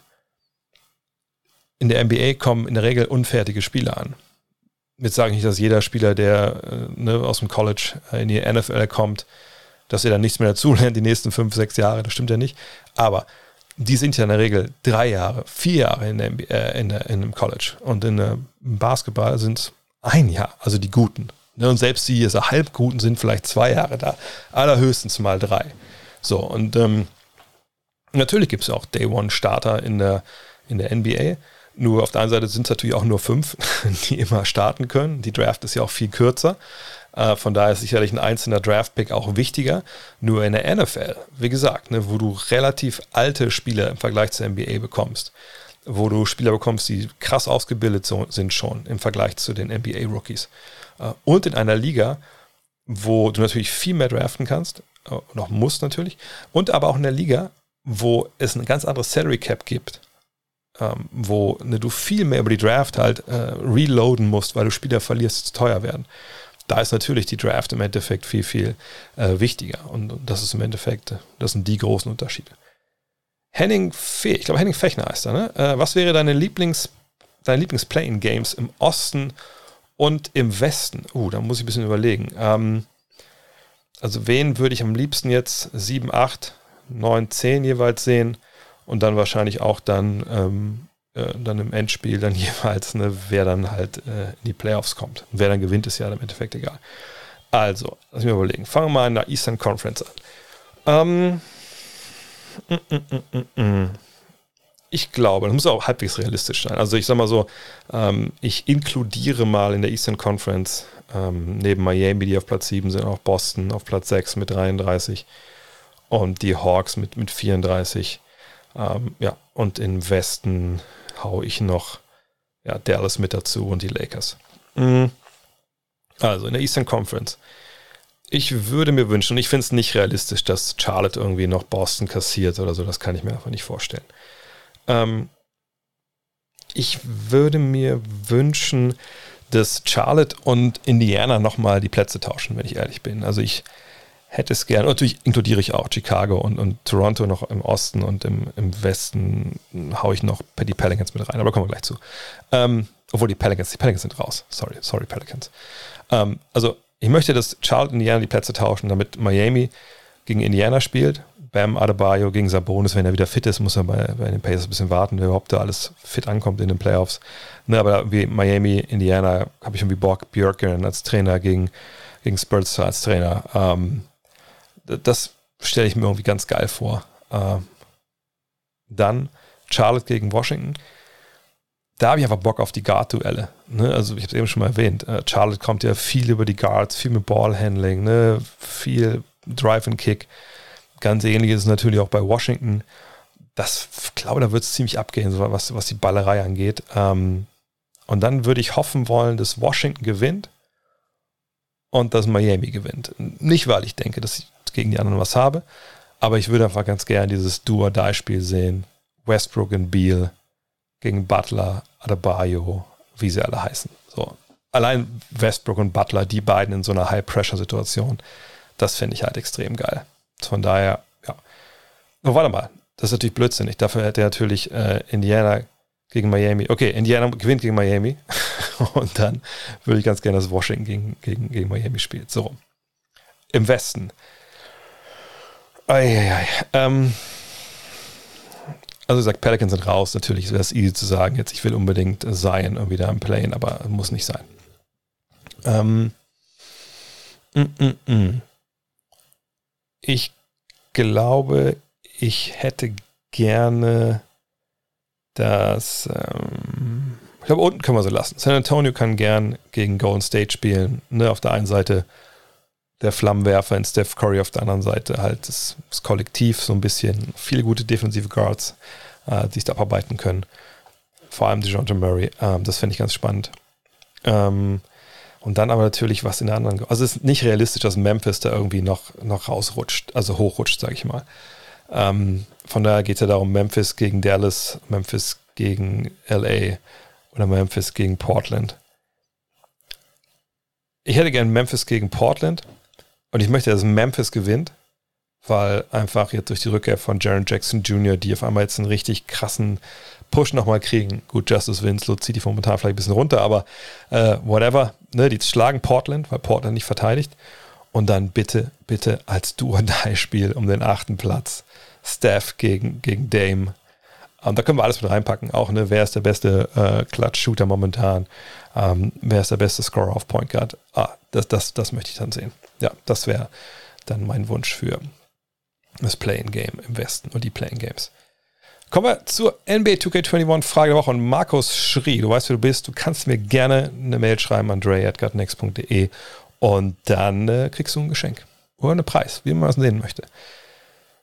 Steve Kerr Nochmal die Warriors. Hat sich nach dem Warriors-Spiel gegen die Timberwolves darüber ausgelassen, dass die heutigen NBA-Spieler nicht mehr ausboxen, frei nach dem Motto, ich hole mir einfach den Rebound. Er spricht außerdem davon, dass Spieler regelmäßig einfache Layups in Transition zulassen, weil sie nicht zurücklaufen und generell bei allen Skills, die sie haben und die nie auf so hohem Level waren wie heute, die kleinen Dinge vermissen lassen. Die Spieler seien nicht vor der NBA-Karriere acht Jahre für solche Fehler angeschrien oder gleich für den Rest des Spiels auf die Bank gesetzt worden, wie es noch vor 25 Jahren der Fall gewesen wäre. Jetzt meine Frage oder Markus seine Frage, bestätigt das zwei deiner häufig genannten Aspekte, nämlich erstens, dass sich die fehlende Zeit am College bemerkbar macht und zweitens, heute dank League Pass, Social Media und so weiter zum Beispiel schlechtes Defensivverhalten viel leichter sichtbar ist. Ähm, vielleicht mal zu eins. Äh, jein. Ähm, denn ich finde viele von diesen Dingen, über die, über die Curry redet, also ne, dass man reboundet, also ein Ausblocken, Ne? Und vielleicht muss man uns erklären, vielleicht für die, die selber nicht gespielt haben. Das ist ja was, was man sehr, sehr früh natürlich reingetrichtert bekommt, dass man sagt, okay, wenn irgendwo ein Wurf genommen wird, man soll natürlich den Ball immer sehen, auch wenn du nicht am Ball verteidigst, sollst du deinen eigenen Mitspieler sehen. Und sobald der Ball hochgeht, so wurde es mir von Stefan Koch beigebracht, äh, Unterarm hoch, ne, diesen Unterarm auf die Brust des Gegners und sobald du Kontakt hast, drehst du dich halt um, ne, du nimmst beide Hände hoch, sodass du quasi in einem Ellenbogengelenk 90 Grad hast, dass du äh, in der Schulter 90 Grad hast und dann stellst du dich so vor deinen Mann, hältst die Arme auch nicht runter, denn dann kann er so einen Swim-Move über die Arme machen. Gehst ein Stück nach hinten und dann diesen ersten Kontakt, gerade wenn der kommen will, ne, du nimmst ja schon den ersten Kontakt auch mit diesem Unterarm, du nimmst dieses Vorwärtsmomentum weg, dann drehst du dich rein und dann kannst du, wenn du diesen Kontakt abgefangen hast, quasi dich rauskatapultieren zum Rebound. Wenn du denkst, dass du ihn bekommst, wenn nicht, blockst den Typen einfach aus, gut ist. Macht auch echt Spaß, wenn ich ehrlich bin. Ähm, so das ist Ausblocken. So, und jetzt kann man sagen, natürlich, ne, wenn man ein NBA-Talent ist in den USA und äh, man spielt vielleicht äh, eine Highschool, die jetzt nicht irgendwie 5000 äh, oder 1000 äh, Schüler hat, sprich, spielt, spielt in einer kleinen Highschool, einer kleineren Highschool, in einer kleineren Liga und du bist 2,12 Meter und ne, alle anderen sind 1,80 und froh, dass sie auf dem gleichen Feld mit dir ähm, stehen dürfen und dass sie in deinem YouTube-Highlight-Video mit dabei sind. Naja gut, das ist vielleicht die Spieler nicht unbedingt lernen, dass man jetzt ausblocken muss, weil die einfach über jeden drüber wegspringen, geschenkt. Aber die spielen natürlich auch ihre AAU-Geschichten. Ne? Das sind ja diese extra Teams, so Auswahlteams quasi, würde man es bei uns nennen, wo dann irgendwelche Sponsoren lokal diese Teams zusammenstellen, dann fahren die auf Turniere und spielen halt gegeneinander. Ähm, da ist ja ein bisschen anders coachen, werden diese Spieler da gecoacht regelmäßig, unterschiedlich ne, von Team zu Team, je nachdem, wie professionell die das halt nehmen. Aber da würde ich denken, dass man denen das schon so ein bisschen beibringt. Dann wird ja auch Geld eingesetzt und so. Und sicherlich möchte man sich auch nicht verscherzen mit dem jeweiligen Star, in Anführungszeichen. Aber ähm, bei, so einem, bei so einem rudimentären Skill wie Ausblocken würde ich sagen, dass, äh, da darf man eigentlich auch nicht bis, bis zum College warten. Aber ich gebe Kerr recht, dass da wahrscheinlich auch viele Ja-Sager unterwegs sind, die ja nicht unbedingt Coaches sind und die nicht unbedingt dann auch einen Hebel vielleicht haben, ne, um ihren Spielern dann da anzuschreien und dann zu zwingen, irgendwie das zu machen. Ähm, aber äh, das ist schon was, ne, das sollte eigentlich schon vorm College eigentlich klar sein, wie man das macht. Ähm, Transition-Dinge äh, abzugeben und so, ja, das sind natürlich auch Sachen, da gebe ich ihm schon recht. Ne? Also dieses, diese Accountability, da unterfassen die Amerikaner das ja oft zusammen, eben, dass ich äh, eine Verantwortung spüre für mich und meine Mannschaft, bestimmte Sachen richtig zu machen, eben auch solche, in Anführungszeichen, kleinen Dinge, die ja eigentlich ja große Dinge sind. Da muss man sagen, ja, natürlich. Also das äh, wurde früher im College natürlich reingedrillt, äh, zum einen von so ja, relativ unangenehmen Zeitgenossen wie zum Beispiel Bobby Knight, aber natürlich auch jeder normale Trainer, der äh, Erfolg hatte, der hat natürlich solche Sachen nicht durchgehen lassen. Das ist ja vollkommen klar. Und selbst äh, jemand wie Dean Smith oder so, wo man denkt, oh, das ist eine nette Basketball-Oper, der hat so ein bisschen erklärt, wie es funktioniert. Ja, selbst der wird dir aber mal so richtig ein Ohr voll gegeben haben, wenn du halt nicht ausgeblockt hast. Das fehlt sicherlich schon. Ähm, die zweite Nummer, naja, also ich erkläre es ja eigentlich immer so, ich sage immer so, dass wir heute ähm, eine mehr Defense sehen als in den 80er, 90ern. Ähm, zum einen, weil es natürlich anspruchsvoller ist zu verteidigen. Ja, 80er, 90er verteidigen relativ leicht im Vergleich zu heute. Ähm, einfach weil es damals Handchecking gab, weil es genug Blinde auf dem Feld gab, die man nicht verteidigen musste und die Hilfe noch kaum kommen konnte, etc.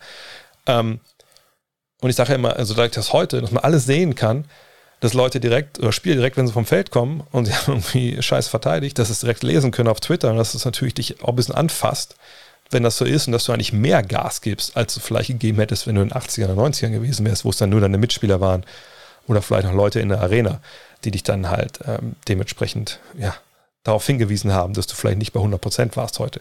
Ähm, aber der zweite Punkt widerspricht ja eigentlich dem ersten so ein bisschen. Also ich würde mir vorstellen können, dass vielleicht dieser zweite Punkt, dass eben alles sichtbar ist, dass du, wenn du nicht aufpasst, auf einmal ein ein YouTube-Highlight, Lowlight-Video von dir gibt, wie du Leute hinten Backdoor gehen lässt, dass das vielleicht dich eher dazu treibt, dann mal das, diese, diese Fehler abzustellen. Das würde ich so sehen wollen. Ob das wirklich so ist, ist natürlich eine andere Frage. Das ist im Endeffekt eine These von mir. Ähm, aber Gör hat mit seinen Sachen, die er da sagt, glaube ich, sagen, vollkommen recht. Janis fragt, was ist deiner Meinung nach das most entertaining Team ever? Nicht vom Record her, sondern einfach von der Chemie des Teams und der Art des Basketballs, welcher dort gespielt wurde mir sind ja spontan zwei Sachen eingefallen, drei Sachen eigentlich. Einmal Run TMC, also ne, das, die ganz kurze Phase der Golden State Warriors mit äh, Mitch Richmond, mit äh, Tim Hardaway und mit Chris Mullen habe ich ja auch im Weinkeller drüber gesprochen. Ähm, gleichzeitig fallen mir die Sacramento Kings ein. Auch relativ kurz natürlich dann mit Jason Williams, mit Vlade Divac, Chris Webber, Peja Stojakovic, kurz, weil dann äh, Williams ersetzt wird mit Mike Bibby. Ähm, die Phoenix Suns, äh, Steve Nash, Mars Stoudemire, Sean Marion, Joe Johnson, ja auch bevor er dann äh, geht. Also das, ne, diese Truppen, die fallen mir so ein bisschen ein. Ähm, und irgendwie beim Most Entertaining denke ich aber auch immer direkt an Teams, die es dann im Endeffekt nicht geschafft haben. Gleichzeitig muss man sagen, dass sicherlich, aber das war vor meiner Zeit, äh, die die Celtics von 86, ne, wenn man da die Highlights sieht, das muss schon richtig geil gewesen sein, denen zuzuschauen. Ähm, die Warriors natürlich auch äh, in ihren Hochzeiten, auch vielleicht sogar wirklich die Zeit dann noch vor KD, weil es dann noch mehr um, um Bewegung, um Passing ging. Ähm, die würde ich momentan nennen wollen. Und natürlich ganz oben, sorry, ganz oben, aber die lasse ich mal runterfallen, weil sie ihn gewonnen haben sind die Spurs ähm, von 2014. Da müssen wir uns nicht drüber unterhalten. Das ist das, das ist der schönste Basketball, den ich je gesehen habe in der Halle. In der Halle gar nicht, da war ich in aber nicht da, ähm, äh, die ich jemals so gesehen habe. Äh, von daher, die sind da, glaube ich, vollkommen Nummer eins. Auch, auch wirklich in allen Belangen, ob es jetzt Chemie war, Spiel auf dem Feld, etc. Ähm, Il Claudio fragt, aufgrund der großen Belastung und häufigem Load-Management frage ich mich, warum es nicht zumindest mit ein paar Teams oder ein paar Teams so schaffen, ausgeglichene 10-Mann-Rotationen wie bei den Grizzlies unter Yubi Brown zu etablieren. Ich fand das System dort damals sehr spannend und denke, es würde heute noch mehr Sinn ergeben. Mir ist natürlich klar, dass man für dafür ein sehr tiefes Team und selbstlose Spieler braucht. Ich bin ein bisschen verwundert, dass wir jetzt hier über, über Yubi Brown reden und die äh, Memphis Grizzlies, denn also A war er ja nicht, nicht ewig da, das war damals nochmal so eine, ich glaube, es war sogar so eine Art Gefälligkeit, ne, dass er damals zurückkam mm, und da übernommen hatte. Äh, für, oh, für wen war es eigentlich, muss ich kurz mal nachschauen. Genau, für Sidney Lowe damals, der 0 und 8 angefangen hatte, 2000, 2003, und danach kommt er dann ins Spiel und bleibt dann im Endeffekt, äh, ja, so anderthalb Saisons und dann bleibt er nur, nur zwölf Spiele. Äh, also wir reden eigentlich vom Jahr 2003, 2004. Und wir da jetzt mal gucken, da gab es zwölf Spieler, die mindestens 13 Minuten gegangen sind. Ähm, es gab unter Spielzeit gucken sieben, nee, acht Spieler, die 20 Minuten gegangen sind und die waren auch alle da, weitgehend, aber es gab dann schon mit Mike Miller und Ransom Wright zwei Spieler, die 17 Spiele verpasst haben. Bonzi Wells hat 23 Spiele verpasst. Ähm, ja, man kann vielleicht schon sagen, dass man da, dass da die Minuten relativ gut aufgeteilt wurden. Auf der anderen Seite muss ich auch sagen, ich jetzt nicht, ah, das nicht großartig erinnere, dass die da jetzt so einen total neuen Ansatz gefahren haben.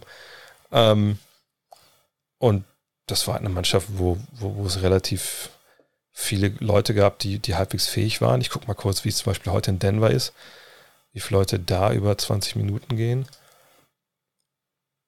Okay, in Denver ist es vielleicht in dem Fall ein schlechtes Beispiel, weil, wohl weil ich gucke, weil es die Verletzungen gab, aber in Denver gibt es zum Beispiel elf Mann, die über 20 Minuten gehen gerade. Und Michael Green geht 18 Minuten, oder 19 sogar.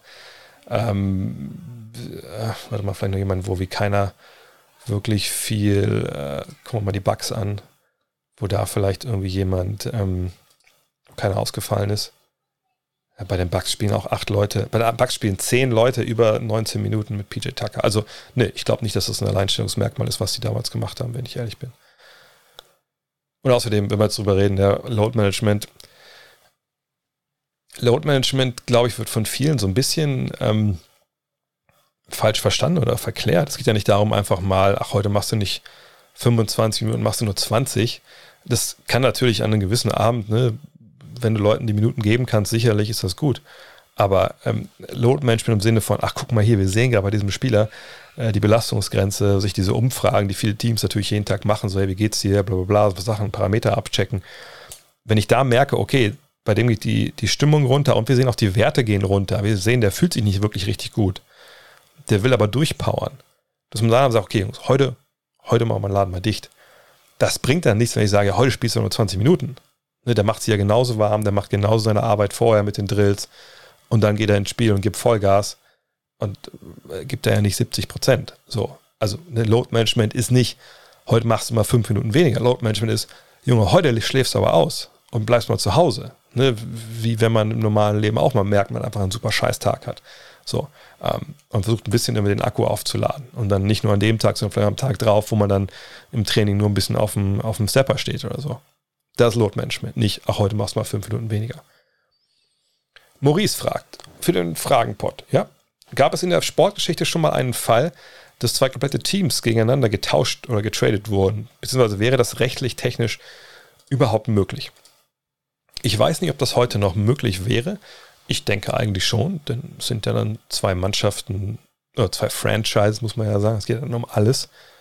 Ähm, natürlich kann man die kann man die traden. Das ist schon mal passiert, 1979, wenn ich mich nicht äh, täusche. Und zwar ging es damals darum, dass der Besitzer der Boston Celtics ähm, eigentlich aus äh, LA kam und ähm, so ein bisschen, ja, also wollte nicht unbedingt ein NBA-Team haben an der Westküste, weil er, äh, an der Ostküste, weil er natürlich sagt, aus dem, aus dem Westen halt kam. Und äh, der Mann hieß Irv Levin äh, und der hat damals sich mit John Y. Brown äh, geäußert. Das war der Besitzer der, der Braves, Buffalo Braves, ähm, die ja auch ne, relativ weit im, im Osten beheimatet waren, ja, im Bundesstaat New York. Nur Levin war halt klar, also ich kann die Celtics nicht mitnehmen in den Westen. Also dann, ne, dann lauern mir die Leute hier auf, also überall, wahrscheinlich auf der ganzen Welt irgendwie.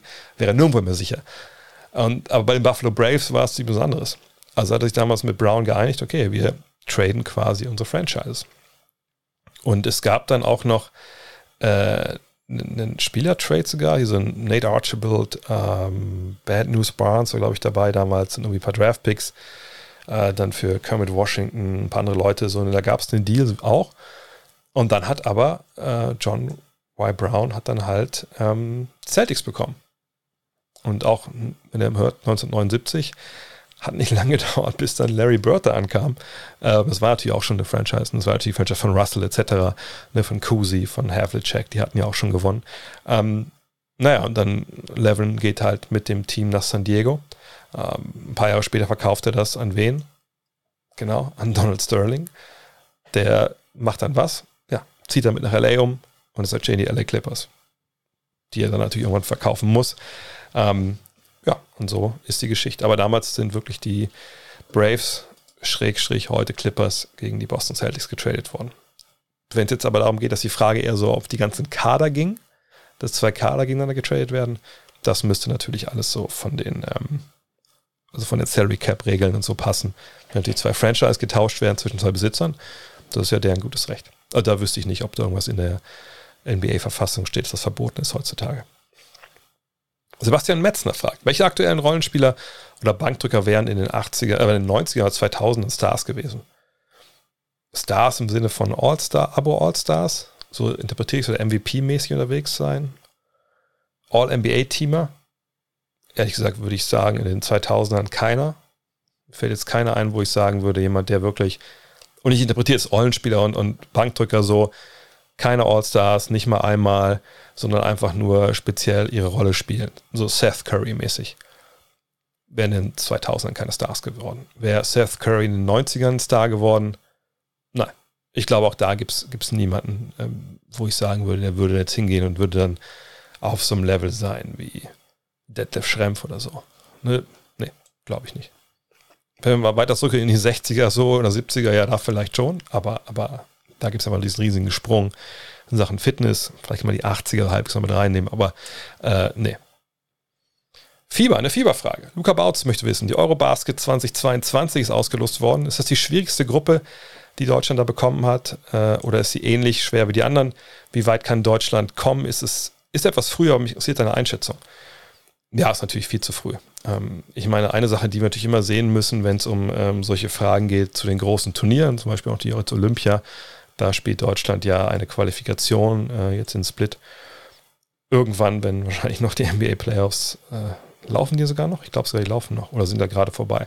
Naja, was gestern gab es die Auslosung in Berlin. Ähm, Eurobasket ähm, ist ja so, dass die Vorrunde oder eine der Vorrunden findet in Köln statt und das Finale dann in Berlin.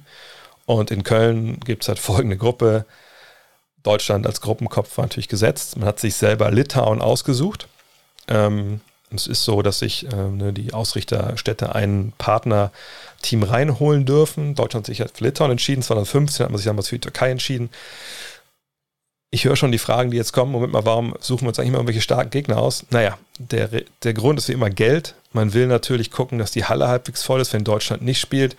Wenn ihr euch 2015 an um die Vorrunde dann in Berlin erinnert, dann wisst ihr auch, ja, gut, die, die Isländer waren geil, die waren halt immer mit ihren 3000 Leuten da, was ja ne, so populationsprozentual gesehen wird, einfach Wahnsinn war, wie viele von denen da rübergekommen sind.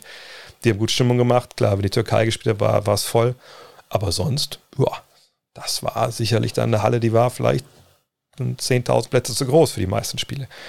Ähnlich kann es natürlich auch in, äh, in Köln werden, je nachdem, wie viele Slowenen mitkommen. Ähm, ne? Aber man hat Litauen geholt, wenn man weiß, die reisen gut, die bringen die Leute mit, die saufen, ne, die sorgen auch ein bisschen für Bambule, so, das ist natürlich schön.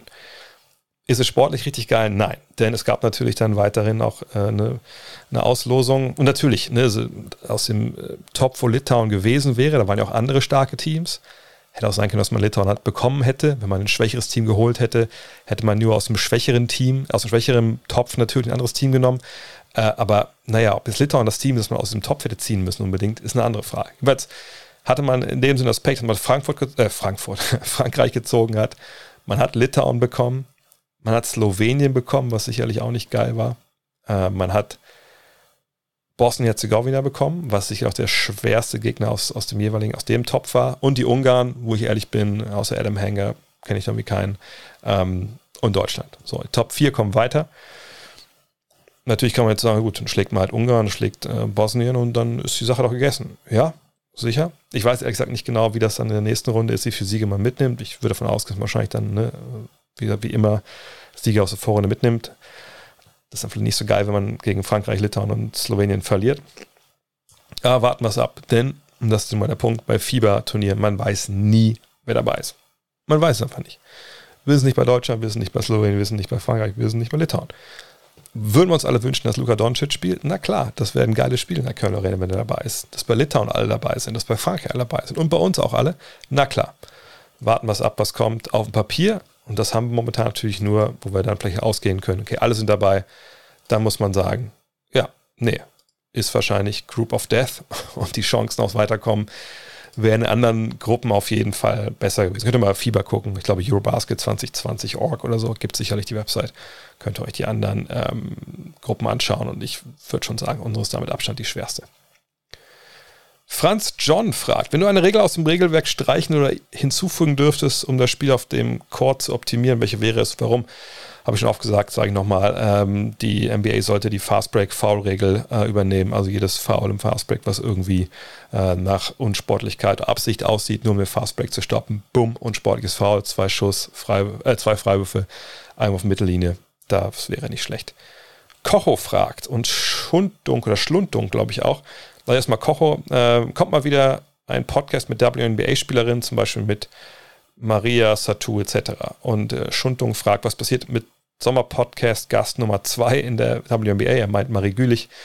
Ich denke, der Kocher meinte auch Marie und nicht Maria. Äh, besteht noch die Möglichkeit, dass ein Team sie aufgabelt. Da bin ich auch gespannt. Ähm, aber äh, Marie Gülich hat ja erst äh, auch den, was war es, Eurocup? Eurocup gewonnen ähm, mit, mit Valencia. Oh Gott, das Wort, ich glaube mit Valencia, ne? Oh Mann, hoffe ich jetzt nicht kein Blödsinn jetzt gerade. Das kriege ich immer so ein bisschen nebenbei mit. Ähm, aber ja, ich hatte auch schon mit einer anderen Spielerin aus dem WNBA Dunstkreis äh, schon Kontakt aufgenommen vor einigen Wochen, ähm, vielleicht was zu machen. Ähm, ist natürlich mit Covid-Zeiten ein bisschen schwierig jetzt, aber ich denke, da wird demnächst auch was kommen, ja. Aber ob Marie Gülich jetzt aufgenommen wird, noch in die NBA, äh, WNBA, ob sie noch, noch, noch einen Kaderplatz kriegt, kann ich momentan einfach nicht beurteilen. Also Free Agency war ja gerade. Bin gespannt. Tomte Schwein fragt, äh, in wie vielen, in welchen NBA-Arenen warst du bis jetzt schon und welche haben dir davon puncto Stimmung und Architektur am besten gefallen? Ich gehe es mal schnell mal durch, ich habe es gerade mal aufgerufen hier. Also, TD Garden, ja, war ich schon, war geil. Barclay Center war ich schon, geiles Gebäude. Hat man damals eine Stecknadel fallen hören mitten im Spiel? Weiß ich nicht, ob das mittlerweile anders ist. Wahrscheinlich eher weniger, weil keine Fans da sind. Madison Square Garden ist geil, wenn die Knicks gut sind, war ich natürlich auch schon, war vor dem Umbau, nach dem Umbau. Kann ich nur empfehlen. Wie gesagt, wenn die Knicks gut sind, geht's ab und dann gibt es wahrscheinlich kaum eine Halle, wo es, geiler ist. Wells Fargo Center war ich schon in Philly, ja, sind roughe Dudes, die einzigen Fans in der Liga, die, wenn der Gegner vorgestellt wird, eben nach jedem Vornamen sagen, Sucks! Also was so analog zum Fußball ist, wenn Leute Arschloch rufen. Air Canada Center war ich schon, allerdings nicht bei einem Raptors-Spiel, sondern im All-Star-Game von daher kann ich da die, die Stimmung nicht beurteilen. Ist aber auch eine geile Halle. United Center war ich schon unglaublich. Also es, es wirkt für mich so, als ob diese, die Arena doppelt so groß wäre wie alle anderen, wenn man da oben sitzt. Äh, aber auch geil. Geil, auch gut laut. Rocket Mortgage Fieldhouse hieß anders, als ich da war. Ich war mehrfach da, natürlich bei den Finals äh, auch schon und der, der, in der regulären Saison auch schon. Äh, Cleveland, geile Halle, geile Stimmung, muss man sagen. Obwohl ich weiß nicht, wie die Stimmung mittlerweile ist. Little Caesars Arena, in Detroit war ich noch nicht, also haben wir eins, wo ich schon nicht war. Ähm, ich war aber in der alten Halle, äh, aber da halt nicht. Ähm, Bankers Fieldhouse, Bankers Live Fieldhouse in Indiana, Indianapolis war ich, geile Halle, geile Stimmung. Aber auch schon ein bisschen Jahre gekommen jetzt. Firesurf Forum war ich noch nichts, die zweite, wo ich nicht war, in Milwaukee. Aber die Architektur sieht geil aus. Philips Arena war ich auch noch nicht. Ich war in Atlanta schon mal bei Spielen, kommen wir ja noch zu, aber das war noch äh, in der alten. Ähm, Spectrum Center war ich auch noch nicht, sondern war bei vier. American Airlines Arena war ich schon, geile Stimmung, wenn sie denn kommen. Ne? Miami sind sie ja so ein bisschen, ah, kommen nicht immer, ne? kommen, wenn es gerade passt. äh, Amway Center Orlando war ich schon, aber doch war ich auch schon in der regulären Saison. War nicht so gut, wenn ich ehrlich bin. Also war nicht viel, nicht, nicht gute Stimmung. Capital One Arena in Washington war ich. Äh, allerdings, ich überlege, war ich? Nee, nur beim All-Star Game. Weil damals, als wir mit dem, mit dem Hardcore-Trip dahin sollten, da ähm, haben wir den Flug, konnten wir nicht wegfliegen, weil es geschneit hat. Also bei vier jetzt, glaube ich. Ne? Pepsi Center war ich schon, äh, aber nur All-Star Weekend. Ähm, Target Center war ich noch nicht, also bei fünf. Chesapeake Energy Arena war ich schon, geile Halle, geile Stimmung, macht Spaß. Motor Center war ich noch nicht, in Portland sechs. Vivian Smart war ich nicht, sieben. Chase Center ist neun, war ich noch nicht, äh, acht. Staples Center, klar, war ich schon, geile Halle, geile Stimmung bei den Lakers bei den Clippers. Boah, geht so. Talking Stick Resort Arena war ich schon. Coole Halle, ähm, aber ne, nicht so, also war ich aber auch nicht in der regulären Saison, von daher kann ich auch nur All-Star Game sagen. Golden One Center war ich noch nicht, also war bei 8. American Idol Center war ich schon, Dallas natürlich, geile Stimmung, geht gut ab. Toyota Center war ich schon, gute Stimmung, geht gut ab. Ähm, FedEx Forum war ich, das war damals noch die, die guten Zeiten mit, mit Paul Gasol. Ähm, nicht, dass er nach schlechten Zeiten kam, aber da, da war echt was los, ging auch, ist auch schön. Smoothie King Center war ich schon, aber nur beim All-Star Weekend, da weiß ich jetzt nicht, wie die normale, äh, normale Geschichte ist. Und AT&T Center war ich schon, ist, ist auch richtig geil. Also neun Hallen war ich noch nicht. Wenn ich einen Favoriten sagen müsste, würde ich immer sagen, äh, ist wahrscheinlich der Garden, weil es einfach in New York ist, Manhattan, du kommst da raus, bist direkt äh, da, wo es abgeht. Ähm, oder Staples Center, das sind so meine beiden, meine beiden Favorites. Ähm, was war mein erstes NBA-Spiel, das ich angeschaut habe, fragt äh, Sven Hopfe. Ähm, mein erstes Spiel war witzigerweise ein Spiel, was äh, direkt Rekord war es das erste Spiel? Oh Mann, ich glaube ja, ne? Ja, klar. Erstes Spiel war wirklich ähm, die Chicago Bulls gegen die Atlanta Hawks in Atlanta, noch im alten Georgia Dome. Über 62.000 Zuschauer. Wir hatten eine recht gute Karte, mein Bruder und ich, weil ich die früh genug gebucht hatte damals. Äh, diesem neuen Ding namens Internet. Ähm, unser Kumpel Martin saß leider oben im Oberrang, weil das war also, dass die, ne, die, die Endzone ähm, von, äh, also in die Endzone vom Footballstadion ist es ja im Endeffekt gewesen, haben sie halt dann ähm, dem Court gepackt und haben dann die Leute sitzen lassen, normalerweise in den normalen Stadionrängen. Und dann haben dann Richtung da, wo das Feld vom Football weitergehen würde, haben sie einfach einen Vorhang hochgezogen, normalerweise, und da halt so eine kleine Tribüne. Aber weil zu dem Spiel alle wollten, weil sie dachten, das letzte Mal, dass sie MJ sehen, also sehen im Sinne von, man könnte es ja vorstellen, wenn du im Fußballstein an der einen Seite sitzt, hinter einem Tor, und im anderen Tor hinten steht MJ, so siehst du auch nicht. Naja, Jedenfalls, wir hatten gute Taten, äh, mein Bruder und ich. 62.000 Menschen, weil das ganze Stadion aufgemacht haben. Äh, und das war natürlich direkt Wahnsinn. Also direkt das Spiel zu sehen. Äh, leider ohne Pippen damals, der hatte, glaube ich, Grippe oder irgendwie sowas. Äh, aber war natürlich verrückt. Und dann die nächsten Spiele waren dann halt geil, weil wir Karten hatten. Atlanta war immer so ein Geheimtipp. Da konnte man hinfahren, weil hat damals keine Sau interessiert, obwohl die halt Steve Smith hatten etc. Und äh, ich weiß, das Spiel gegen Houston, dann mit Barclay und, und Elijah saß ich quasi eine, ein, eine zwei Plätze hinter der Bank. Man konnte auch mal runtergehen, war, war total geil. FC Juve 1 mit der letzten Frage heute. Versuche mich in Baseball einzuarbeiten. Wie siehst du den Sport? Ich habe es an der Highschool gespielt, auch vorher hier in Wolfsburg so ein bisschen rumgedaddelt. Ich fand es immer geil mit dem Handschuh und äh, auch den Ball zu schlagen, ist einfach geil. Aber es ist schon brutal langweilig, wenn man äh, die Regeln nicht kennt, aber man generell auch spielt und kommt kein Ball zu dir geflogen, einer Highschool, ich da im Outfield und wir so, Alter, ey, das, was soll das ja? Ist überhaupt Sport, was wir machen? Nochmal ein Picknick ohne Essen. Aber es, ich, ich finde es nach wie vor geil, immer wenn ich drüben war, zu den Finals immer geguckt, ob auch dann in Oakland die Oakland A's oder die ähm, Cleveland Indians, äh, die gespielt haben, bin ich immer hingegangen. Also mache ich immer gerne, wenn, wenn ich ehrlich bin. In diesem Sinne, das war's für heute. Vielen Dank fürs Zuhören. Sorry wegen ein bisschen äh, konfusen Anfang heute. Ähm, aber nochmal, vielleicht die Bitte an euch, wenn ihr Bock habt, und jetzt kurz Zeit, also dauert ja echt nicht lange, ne? also youtube.com slash drehvogt oder twitch.tv slash andrevogt. Einmal schnell ein Follow dalassen, müsst ihr gar nicht abonnieren, irgendwie am Prime. Macht das alles, wenn ihr euch das angeguckt habt und denkt, ja, das ist doch gar nicht so uncool, mache ich doch gerne, kostet mich auch nichts. Dann natürlich uh, very much appreciate, aber erstmal Follow und dass da auch ein bisschen was wächst. Denn vielleicht habe ich demnächst noch ein bisschen mehr Zeit, um da mehr zu, in, mehr zu investieren. Mal schauen. In diesem Sinne, vielen Dank fürs Zuhören. Euch ein wunderbares Wochenende. Wir sprechen uns. Macht's gut. Euer André. Hello. Look at this. That is amazing. Thomas Wade with a steal. The emotions of Dirk Nowitzki. What he's always dreamed of. Hoping to have another chance after the bitter loss